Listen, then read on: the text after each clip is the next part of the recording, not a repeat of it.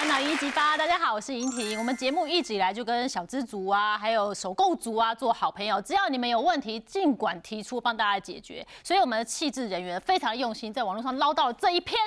如果你最近要买房的话，我们看看他有什么问题，疑难杂症帮他解除。来看哦，正常来说，很多人努力一辈子就为了买房，在买房这件事上想了又想，考虑再考虑。有人一想想了好几年、十几年，始终无法完成买房。可是呢，你知道吗？就算你手上有钱啊，该买哪里买哪一种产品，新屋好、中古屋好，该买几房几卫几厅，该买哪一楼层，该买学区非学区，该买节约来来来，念不完的，真的是人生这么纠结，我容易吗？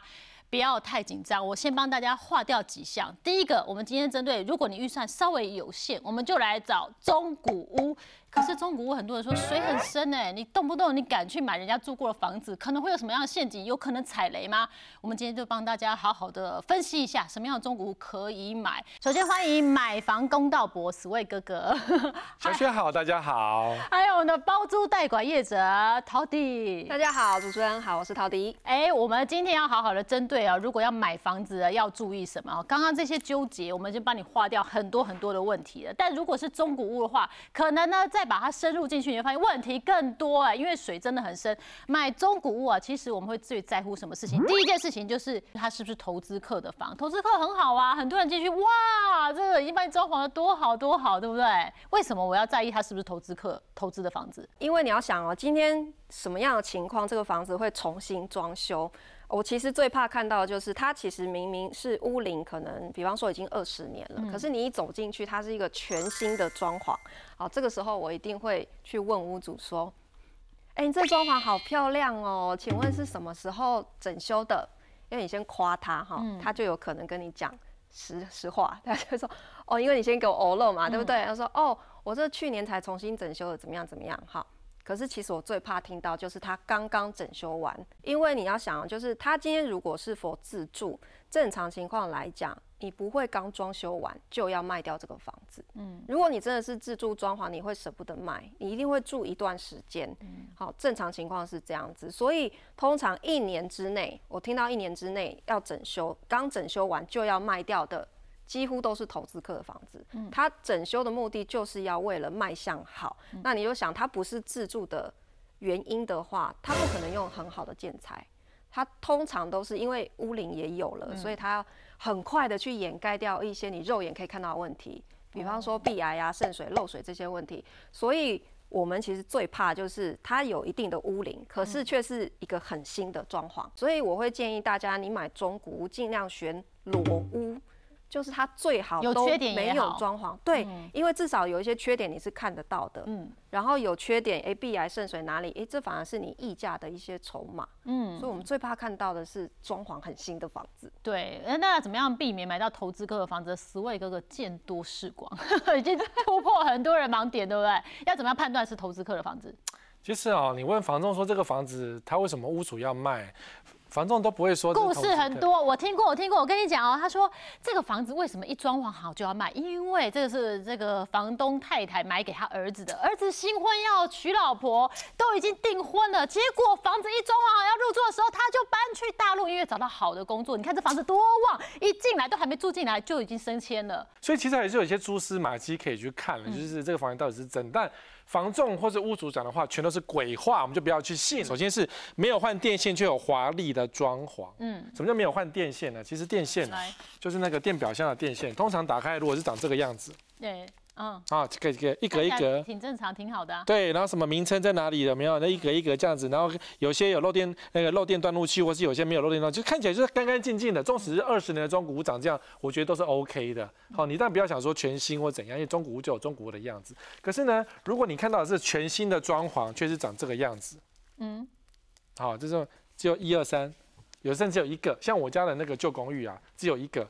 On 就全 on，off 就全部都关掉，这样只有一个，只有个总开关。跟那公寓已经四五十年，很老了。嗯，我看到真的有些中古的公寓啊，里面的装潢真的很美，还要放什么进口家具，就电表箱就是这种。嗯，好，这个马上就烧掉。我们接手的老公寓，几乎所有电箱打开都是长这样这。但是我可以补充一下，就是像刚刚那个新的汇流牌的这一种啊，其实这看起来挺不错啊。没有这个不好，还是有哦这不好。对，还是有一点风险啦。就是说你，你现在看到这个，你可以确定的只是它有整理过电箱，哦，可是你没有办法确认的是它有没有换过电线，因为它里面要换电线，你要看的话，其实是要这整个拆开，这要专业电工才有办法做。所以我们其实只是看到这样，你还是很难判断，因为我们看些人他只这个，对对对，可是这个意思就是他没换过，你就把它认为他是没换过，那我这样子两相比较，我还烂的那个好一不点、不不烂的更没换过啊这是用了可能用了十年二十年长这样，是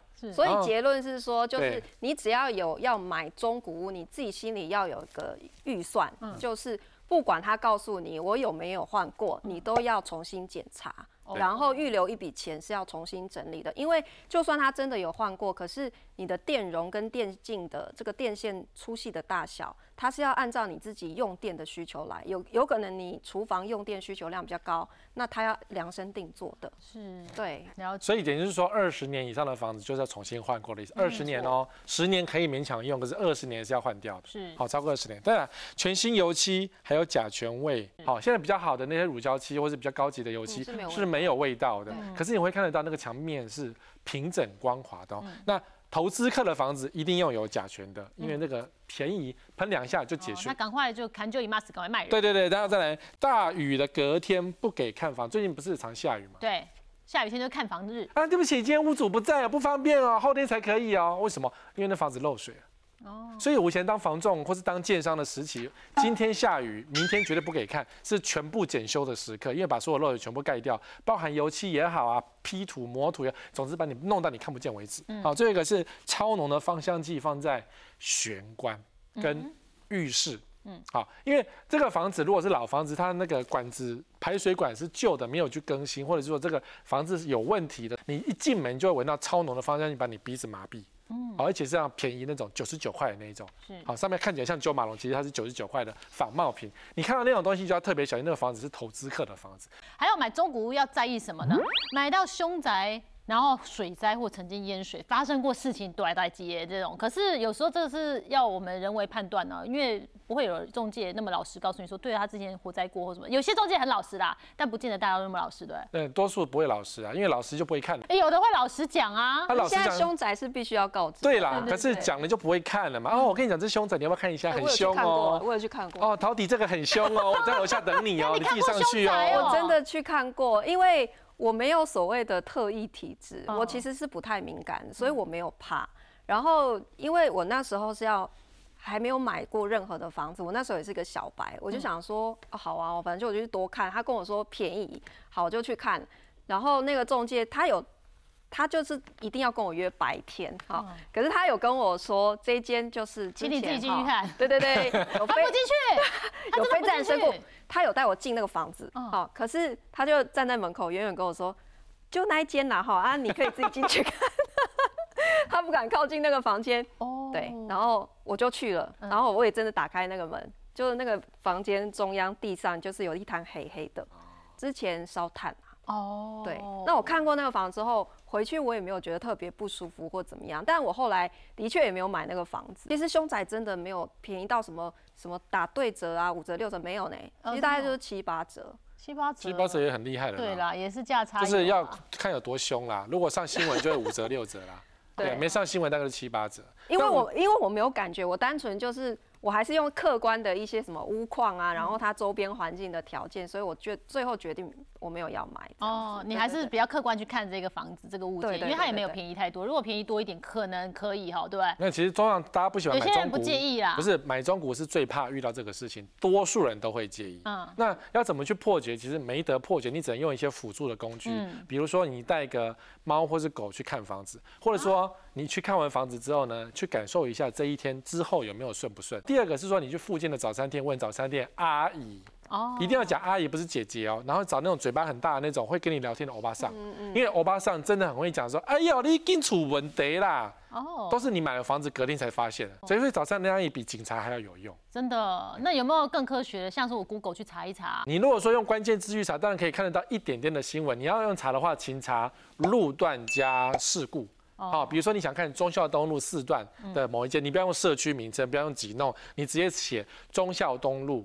嗯，你连四段都不要，因为记者有时候连地段都不敢写真实，所以你这样这个问题是叫辅助啦。可事实上，问邻居还是最问邻居的阿姨是最好的。在中古屋要注意什么呢？就是楼层有没有差？有人喜欢一楼，有人喜欢顶楼啊。那有特殊楼层，楼层有差吗？有哦，每个人都有楼层哦，当然每个人都喜欢六楼八楼嘛。但我们先不要讲价格啦，哈，好，我们讲价那个各个楼层有各个楼层的想法哈。首先是阳光屋，好，阳光屋是什么？就是地下一楼叫做阳光屋，有阳光进来，但是可能没有在地板上的叫做有阳光，因为台湾是斜的嘛，对有些偏斜的东西，那 B one 就会露出来，有些露到 B 二、B 三都是阳光屋。对，好，所以阳光屋呢，你就是怕淹水跟湿气重，因为湿气跟水会在底下。哦，不会在上面。好，所以那个动不动就只要来个大雨，就发现哎呀什么又淹掉了。所以这时候你看阳光屋就要特别小心，说如果你真的要住阳光屋的话，我是不是很推荐？啊？为什么？我真的不是很推荐，因为阳光屋那个是房子在规划的时候故意弄的，因为明明 B one 它搞到登记是一般事务，哎，登记可能是防空避难室，嗯或甚至登记的是不知道什么东西就对了。好，那你真的要住下去的话，因为万一来个大雨淹掉就没有了。那通常阳光屋大概是长这个样子啦，就是这个是楼上啊，对。然后这个路道路在这里嘛，嗯然后房子在这边。你要想哦，哦，还有阳光哎，有窗户哦，有哎，进去有通风啊，有采光哦，有啊很棒啊阳光亮的时候，你会觉得房子很很亮堂什么的。对可是你要知道，湿气全部都在下面，所以这个房子哪怕是开除湿机，你家都特别潮湿。那万一大雨来的时候，直接灌下去就拜拜了。嗯。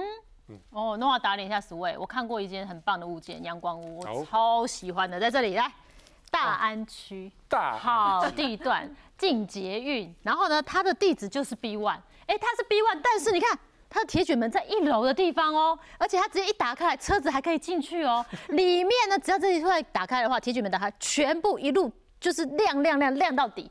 然后它是 L 型的，旁边还有一个，然后那它东你没买，你怎么没买？啊，它不就是被人家租走了？你看这超棒，对，你看超棒的。然后呢，这算阳光屋，它地址是 B one 哦，你看它侧面是这样。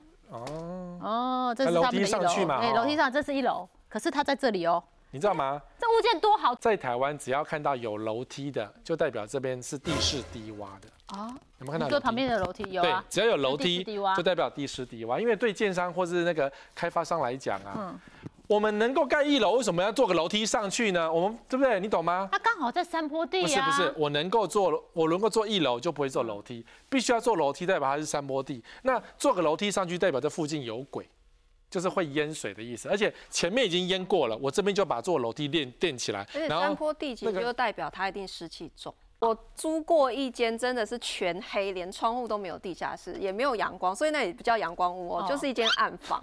然后那时候就是因为年轻嘛，然后就嗯想说我要找套房，就刚好离公司比较近，嗯然后又不贵，我就我就搬进去了。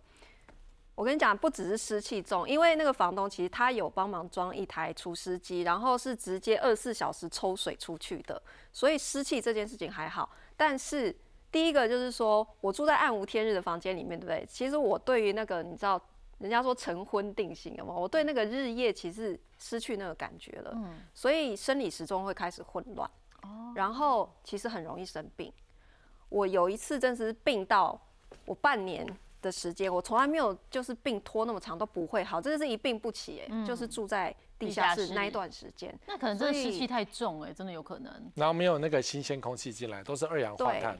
就是你整个生理时钟，还有你的支气管、呼吸道，可能都开始已经出现一些状况了。嗯，所以我觉得这是住地下室真的要考虑的地方。对，那十位就更高标准。既然人生大事要买房，就不要买个 B one，然后就算你千照万不要有，到阳光，千万不要有 B，one 因。为你有一半还是在湿气里面。是是是，嗯然后你就只是吸光光，可是氧气也不足，而且你要知道，冷气是在下面的，热气是在上面的，所以你这个房子会比较冷，哦会比较湿这样。然后接下来一楼，其实一楼当住家呢，有时候会有湿气重跟蟑螂、老鼠多，你要特别小心哦，因为一楼旁边就是水沟，水沟就有蟑螂跟老鼠，跟什么都有。我住过一楼，那个家里还有阔鱼，你知道阔鱼吗？阔鱼就像那个瓜牛，可是没有壳一样。哦，好，就慢慢的爬狗进来。狗的那种，哎、就咻咻啊那，嗯然后蟑螂呢会从一定会在某个地方出现，然后集中在某一个厕所或房间里面，特别的多。真的，我也租过一楼的房子，就在我刚刚讲那个地下室的附近。我在搬进地下室之前，我是住一楼套房。你看我年轻时候都不会选房子，我那时候一楼的套房真的，因为它那个窗户外面就是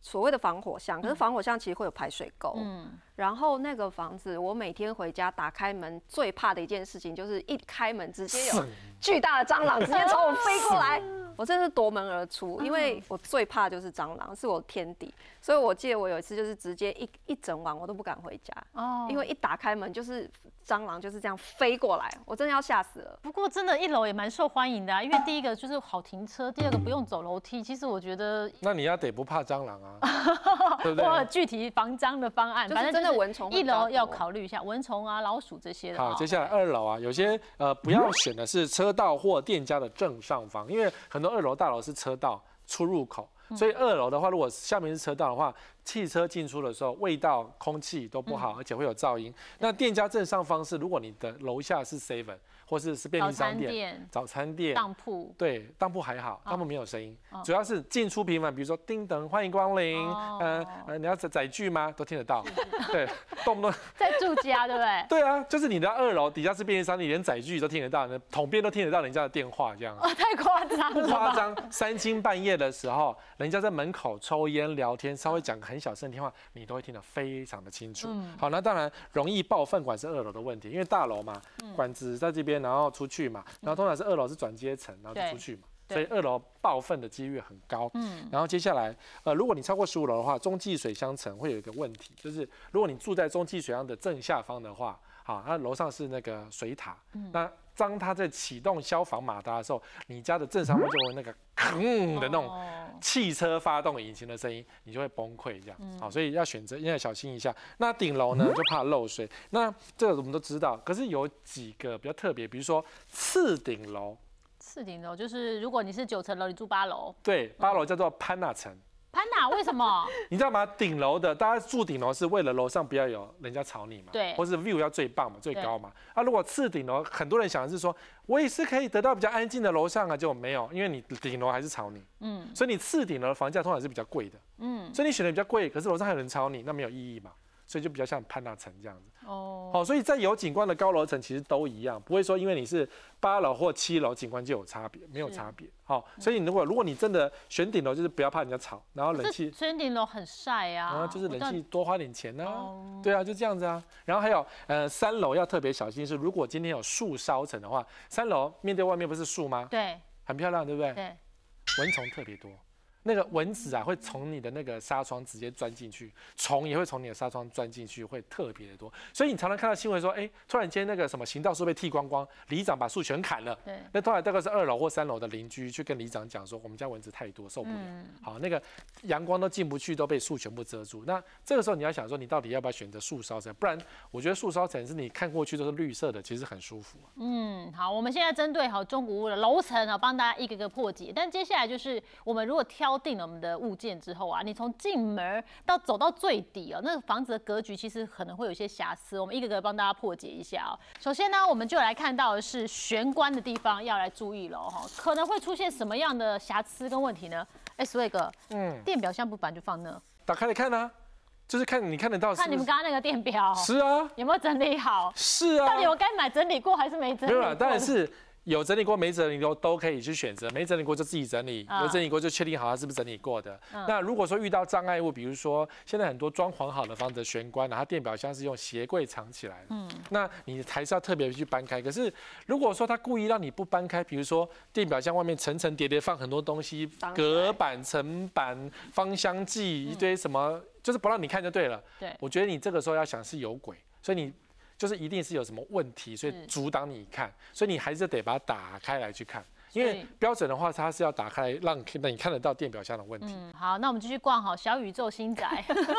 我们的中国逛浴室啊，浴室要注意什么事情呢？哈，哎，马桶排水很重要。哎、是，其实通常浴室啊，我都想啊、男生就有一个习惯，卫生纸抽个四抽，嗯啊，不是没有要干嘛，就是四抽揉成一团，丢到马桶去冲冲看。嗯，好，那为什么要丢马桶冲冲看，是因为装古屋有时候那个管线是塞住的，嗯，有时候你抽四抽的卫生纸。就是一大坨是排不出去的，那你不要用过，因为用过你还要捡，蛮恶心的。这样就是用干净的抽成四抽，揉成一坨，去测试那个马桶排水状况。然后再来就是呃，打开那个水龙头看那个流速，水的流速，因为很多中古屋的流速是很慢，就是水一点点，嗯，鸟小鸟水这样。那有时候开冷水的时候水很强，开热水的时候水一点点，嗯，啊那是什么？就是热水管堵住。哦哦，因为而且有时候不用讲说多老的中古，我像我家新房子五年，嗯，我的热水管就堵住了啊。因为有几年呢缺水，后来复水那个水质不好，里面有比较多石灰质，就把你的热水管堵住了，就像心肌梗塞一样，那个血管就变得很小条。嗯，那后来我还是请厂商来，呃，花钱帮我洗水管才变大个，它可多杠啊你。嗯，然后洗完我就跟所有的邻居讲，赶快照洗这样子。嗯，好，所以中古屋呢，水就是冷水要开，热水也要开。好，你不要只开冷水不开热水，到时候你就没有热水可以用。那你看到那个马桶水封，如果在那边上上下在晃，嗯，有时候你看马桶它会动，对不对？你说没冲水的时候，没冲水没用的时候会动，这代表什么？你那个房子漏水了，漏水就会开始开始，没有它的那个水风应该是平静如波，可如果稍微动一下，那就是漏水。哦，好，所以装古有时候我会刻意，如果你真的很喜欢这个房子，你还是先拿那个水去冲一下地板，因为以前有时候房子盖得很烂，你冲完水地板啊，那个水排不掉，它会集中在某一些地区，对，所以如果你肉眼可见那一区域会特别的脏，啊，如果说能够排掉，当然顺利排掉很好，如果排不掉的话，你就要重新再再抓水平做漏，没有做好，对，然后最后是顶天花板，啊，所有的房子都要看厕所的天花板，啊，好，因为。中古屋你就要假设天花板一定是漏水的，嗯，好，超过三十年的老公寓一定是有漏，没有漏是骗人的。好，那如果说是那个中古屋，是二十年以内的，你就是站在马桶上掀开它的维修口，通常通常都会有了，嗯，好，然后就看用你的手机或是用你的人探过去看天花板的素颜，看它管子有没有，比如说钟乳石，嗯，比如说有没有底下铺一个什么。一个水盘接水用的，所以厕所其实是很重要检检查的一个地方。第三个地方就是厨房了，我们要注意，也是要看天花板哦，还有柜子的每个角落都不能漏掉。对，厨房的天花板怎么检查？其实因为像天花板也是一样，因为厨房通常有灯嘛，啊，那灯也要维修嘛，所以也把灯移开，就看到天花板有没有漏水。因为房子会漏水有三个地方，外墙，嗯。有水管的地方，那有水管就有厕所跟厨房，嗯，所以一样水管去看一下，它到底有没有漏水或是有钟乳石。好，然后呢，很多厨房的那个抽油烟机是到天花板没有排出去，有些很要求的投资客就是这样做，所以你在这个厨房煮久就会得肺癌，因为你的那个抽油烟机的油烟啊。就在你的上面，所以你打开天花板，如果看到很多油，你就知道这个这个房子可能会得肺癌。哦，还有厕所也是，刚刚讲到天花板上去，你除了看它有没有它裸露有没有在漏水，你要注意它的排风到底有没有接出去。你知道很多老公寓，其实我们接手之后才发现说，哎，他有做一个那个抽风机，嗯，可是你推上去，哎，抽到哪里？就是抽到天花板夹层里，所以还在家里面。其实它就是积在上面，根本就没有出去，因为这栋楼原始结构就没有做那个可以出排风的管。所以你要自己要拉一根管出去。对对对。好，然后另外一条。对，那我也很不喜欢蟑螂，所以我对于蟑螂也是很敏感。嗯。所以你这时候看厨房，尤其是中古，你那个抽屉跟柜子打开，你要看角角。嗯。因为如果看到那种像芝麻的黑点。蟑螂蛋，蟑螂的大便，哦，像红豆，那就是蟑螂蛋。如果看到一个蟑螂蛋，就代表你这个房子可能一百个千千万万个蟑螂。对，那所以你要看到芝麻点或是红豆有没有这两个东西，好，会存在这个小地方。那如果你打算要继续沿用的话，最好不要这些东西，不然就是你要重新清理，因为琉璃台的正下方通常是蟑螂藏匿的地方，所以如果可以的话，你把底下那个踢脚板。拿起来看一下，拿灯照一下，看底下有没有一些有的没有的东西在底下窜这样子。好啊，如果那个是你就打算要全部重新装潢重做的话，那就无所谓，就打掉就好了。对，那可是呢，一样就是该看能不能接的，还是蛮重要的。嗯，好，这是我们检查完厨房了，接下来我们来逛我们家的卧室了。床头后面的墙壁很重要，还有插座很重要。是因为床的后面是你睡觉的地方，所以床的后面不要有，大家会忘记的是什么？电梯。嗯。好，因为很多大楼后面是电梯，你睡觉就会听到异次元的声音在恐隆恐隆恐隆，那个绝对会影响睡眠。好，床的后面不要有别人家的，比如说客厅，嗯，因为很多人是一墙之隔，你在房间讲电话，隔壁也在讲电话，听得到。对，好，那个有一个东森的前主播，他就说他住共构宅，嗯，他隔壁换电视台，他听得到。哦，天哪，隔壁换电视台，他听得到哦哎、他回到家不敢讲任何的话，因为他隔壁听得到。哈，那这个家能待吗？我现在租的房子也是这种吗？我我是大概三十年左右的华夏是有嗯电梯的，然后有一天早上我就是一直听到，我就是被那个手机震动的声音吵醒，然后我就赶快检查，哎、是我手机吗？没有，我手机很安静躺在那边。好，然后我的枕边人的手机、诶也没有啊，然后我们两个就很慌乱在找，然后后来我们冷静下来，就是靠着那个墙壁听，才确认是我们家隔壁的。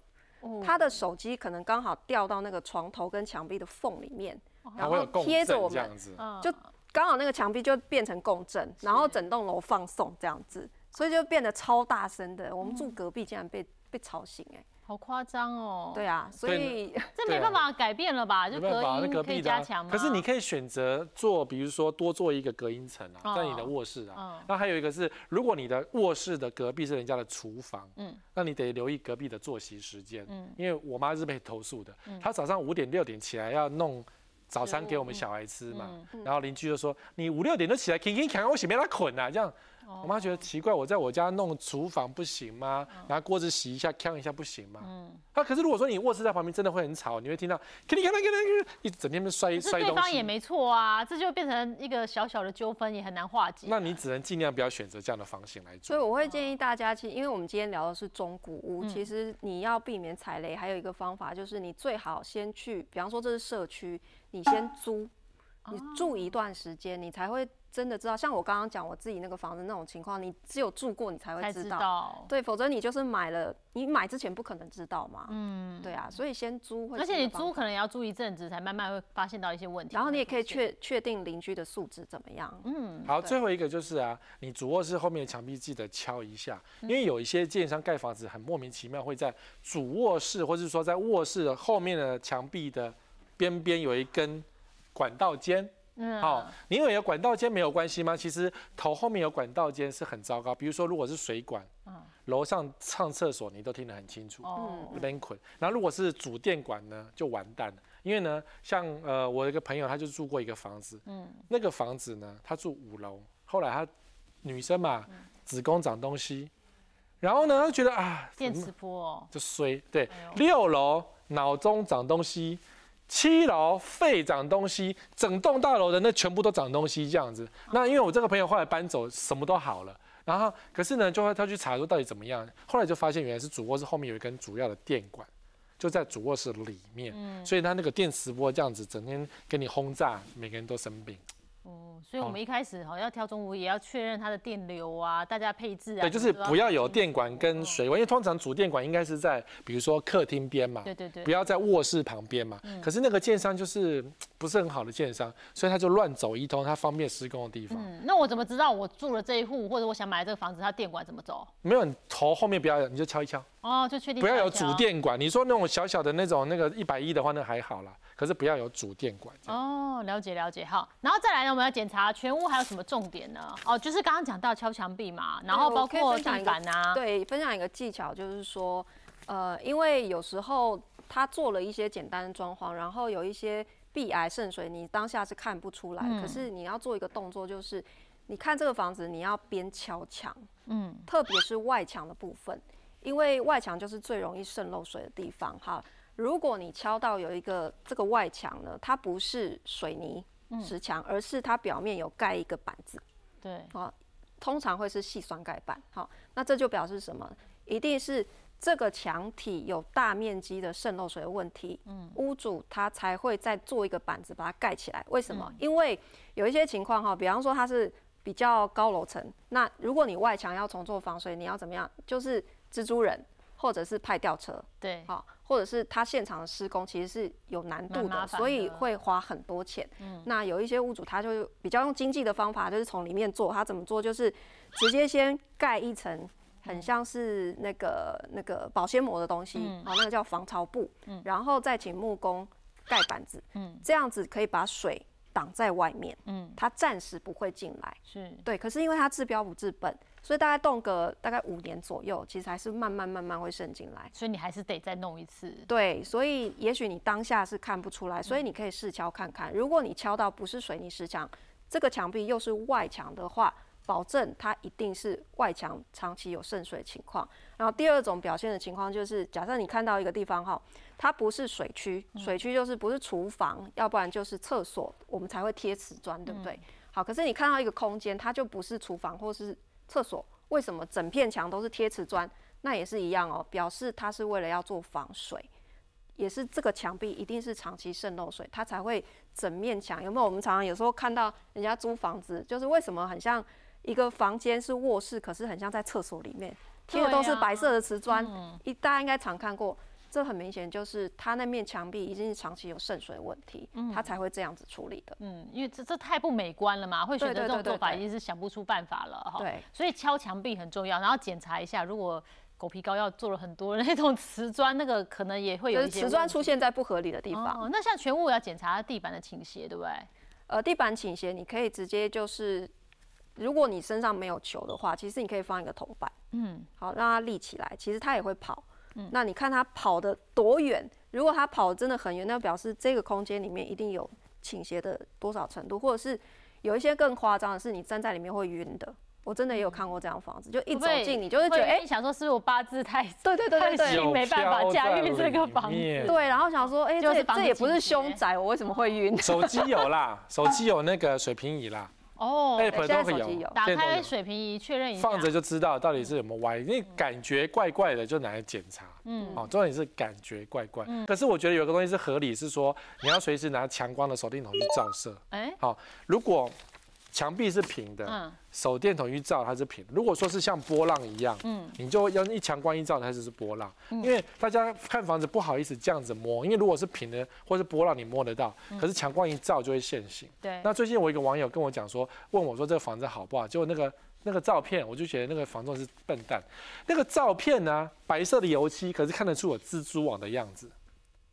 就是蜘蛛网的那个痕迹，就漏水嘛。他只是说喷漆喷的太薄了，可是呢，拍照的时候曝光太强，于是那个全部都现。光把它打出来，现场看看不到。现场你要斜斜看对光照才到的，这个就可以照得到。所以有时候拍照跟肉眼看是不一样的。那我也看过是说，呃，天花板刚好那天是夕阳西下的时候，所以有阳光看房子很重要。对，夕阳西下整个照进来，它天花板呈现一个八卦的形状啊。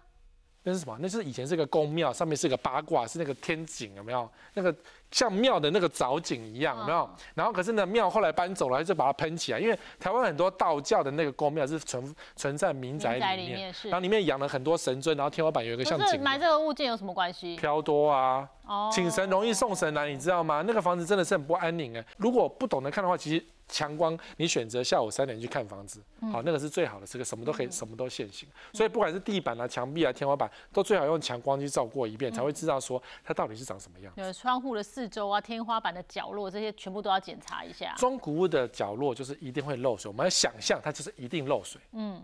你说没有漏水是骗人的，嗯，好，所以你要看角落有没有裂痕，哦，都是正常的，嗯，如果说你的裂痕裂到前壁可以塞进去，那就不对了，哦，洞太大了，洞太大了，嗯，好，它也要修一下。可是如果说有那种发丝纹啊，那种毛裂纹，我觉得那都是很正常的，那没关系。你只要假想是说啊，有可能会漏水，你就是漆补一补，啊，这至少要知道说这个房子状况是什么。所以我觉得大家就是买中古屋，其实要有一个心态，就是只要是超过十五年的房子，一定开始。多多少少会出现一些壁癌啊、渗漏水的情况，对，因为台湾就是地震带，然后又潮湿多雨，所以你买中古就不可以还预期说它跟新房子一样都不会有问题。嗯，你可能还要存一笔钱去整理它一下。好，那最后来公共区我们也需要注意一下的哈，像是当层的梯厅啊，像十位你会怎么检查？哦，当层梯厅，你其实很多人会忘记这件事情，比如说一层几户啊。有没有门对门啊？嗯，然后他的鞋柜怎么放啊？臭不臭啊？这个都是你真的有鞋柜我就不看了，有鞋子乱丢我也不看，甚至有那个什么欢迎光临那个鞋垫在门口我也不看，这代表这个租屋都是没品的。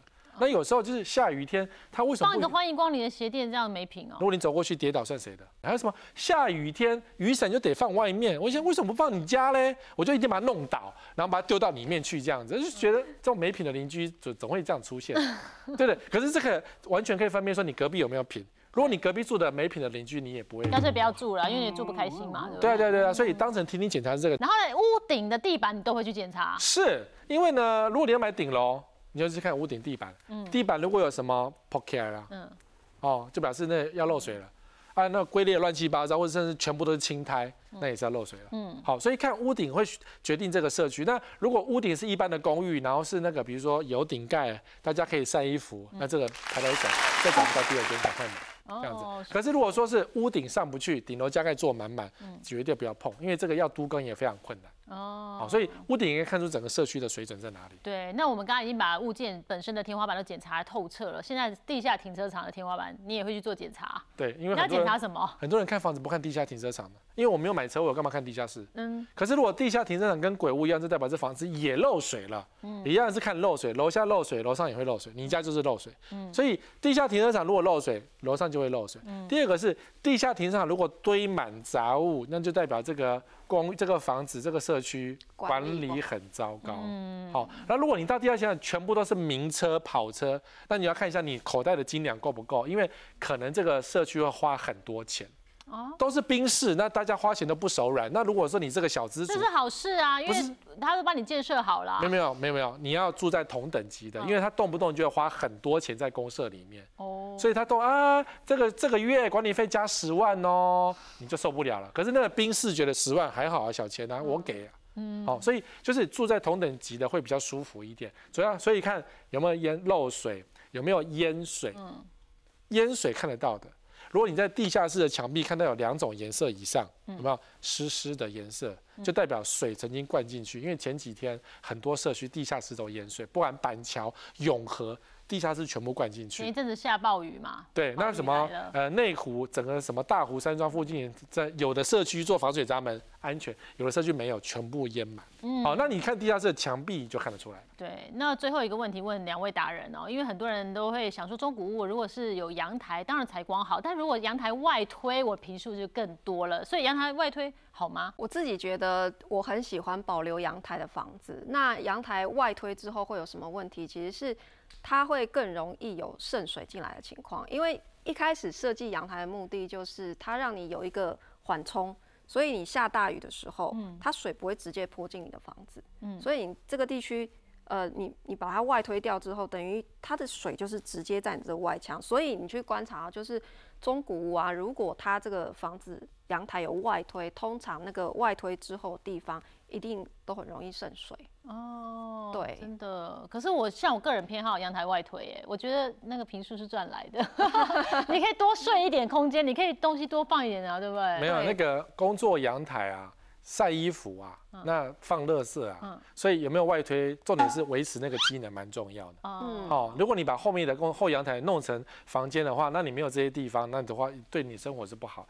前阳台我觉得一定要留，哦，前后都要留留一个前后因为前庭呢代表你的财运，代表你的氧气的进出口。嗯。如果你把它外推起来，你都没有做任何的氧气进出口，那你家怎么住都是笨的。嗯。其实前后阳台真的是我觉得老公寓最珍贵的地方，嗯。因为你看现在越新的建案，你要保留前后阳台的案子非常的少哎、对对对。特别是现在小宅当道嘛，你你有一个阳台就已经很不错了，嗯。所以那个至少是你有一个工作区，你可以洗或晒衣服在那个地方嘛，嗯，对啊，所以就是说，大家其实稍微做功课，也可以让自己哦买到真的适合自己的房子。而这适合自己房子，你住在里面就会觉得，哎，整个运势就好了，也很开心哦。